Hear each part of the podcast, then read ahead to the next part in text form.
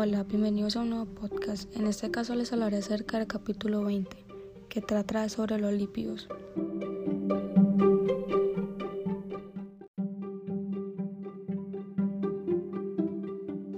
Los ácidos grasos son ácidos carboxílicos, con largas cadenas hidrocarbonadas presentes en la naturaleza. No tienen ramificaciones y contienen un número par de carbonos. Esto debido a que se sintetizan a partir del acetato.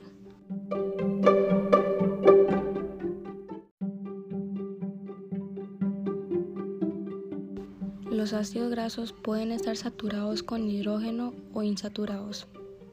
Los ácidos grasos con más de un enlace doble se denominan ácidos grasos poliinsaturados.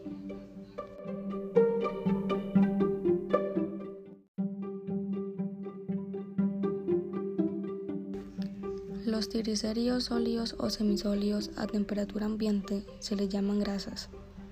La mayoría de las grasas se obtienen de los animales y están compuestas de triglicéridos cuyos componentes de ácidos grasos son saturados o bien poseen un único enlace doble.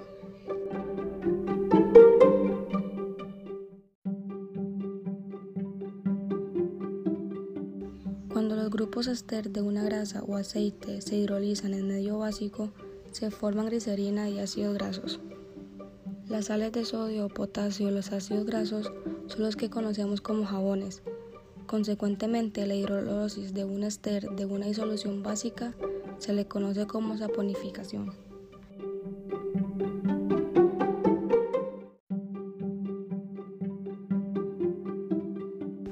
Los terpenos pueden ser hidrocarburos o contener oxígeno y ser alcoholes, acetonas o aldehídos. Los terpenos que contienen oxígeno son llamados a veces terpenoides. Los terpenos y los terpenoides se han utilizado como especias, perfumes y medicinas por miles de años.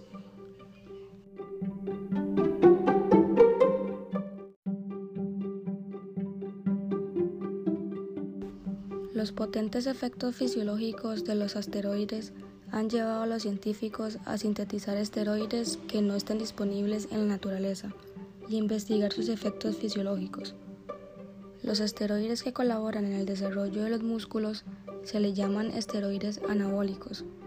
Esos medicamentos solo están disponibles bajo prescripción médica y son utilizados para tratar personas que han sufrido traumas con deterioro muscular.